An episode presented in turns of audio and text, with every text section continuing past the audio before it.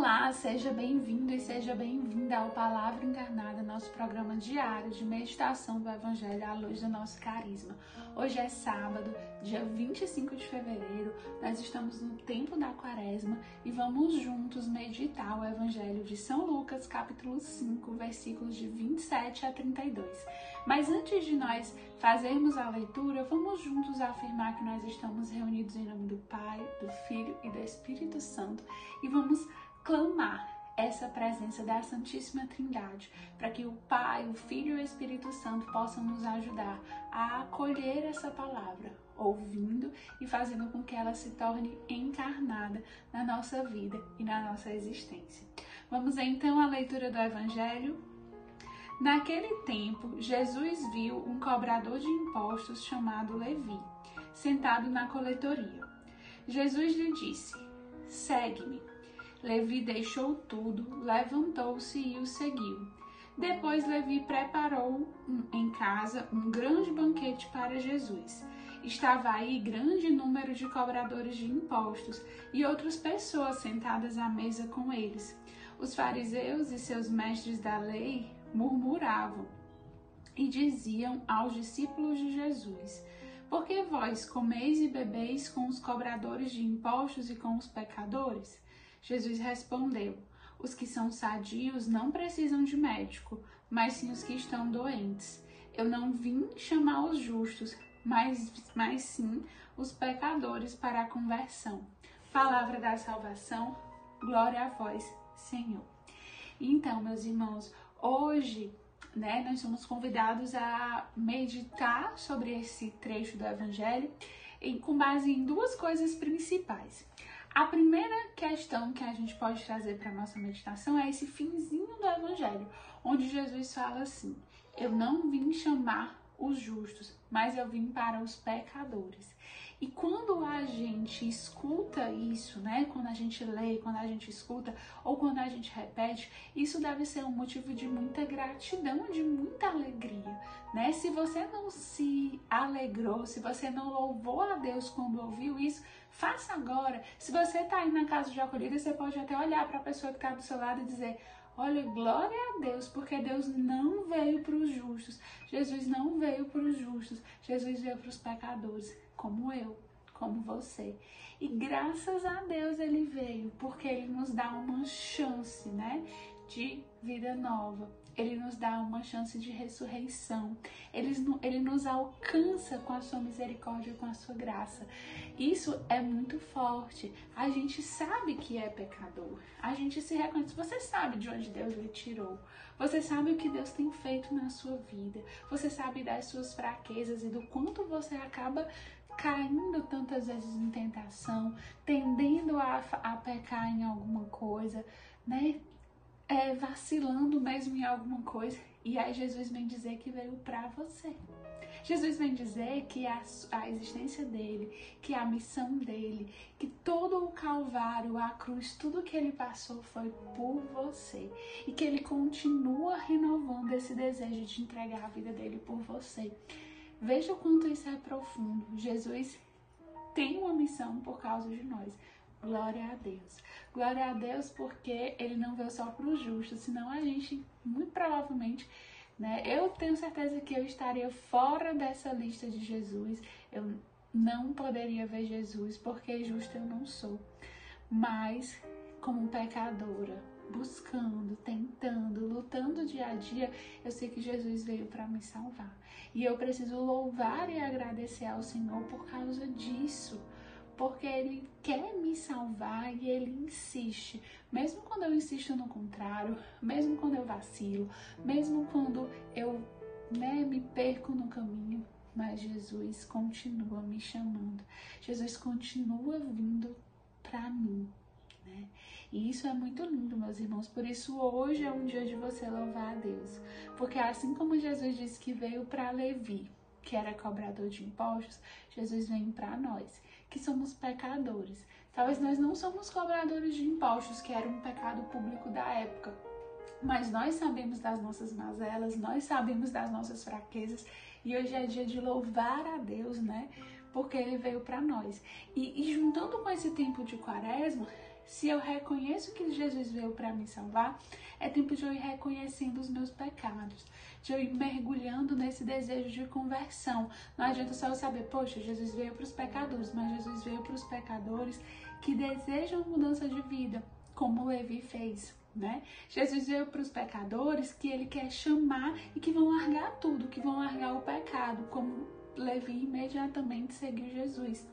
Então, não é simplesmente dizer, ah, poxa, Jesus veio para os pecadores.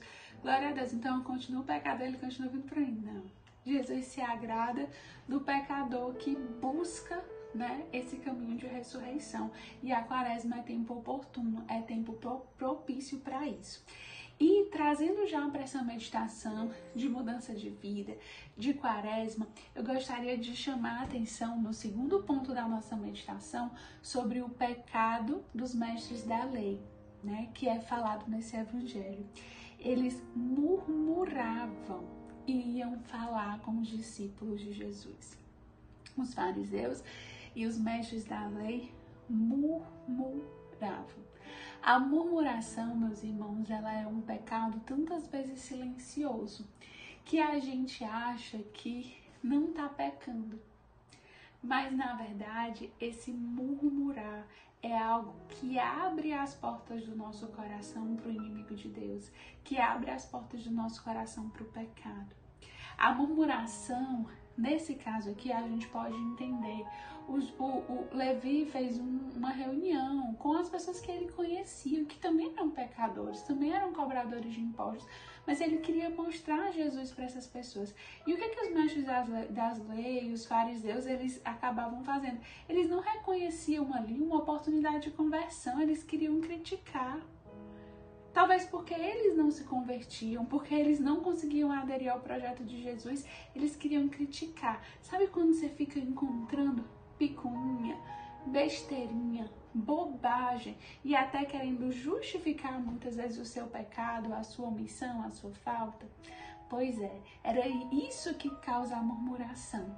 E a murmuração ela é muito silenciosa e ela vai assim adentrando, principalmente quando nós temos vida comunitária.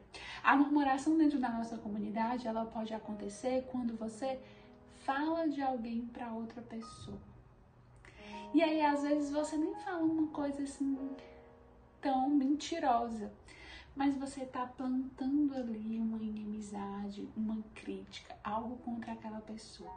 Às vezes você está murmurando, por exemplo, do ser feliz, porque você tem vergonha, você tem preguiça de anunciar, aí você fica querendo encontrar um defeito em como a campanha é feita e fica murmurando.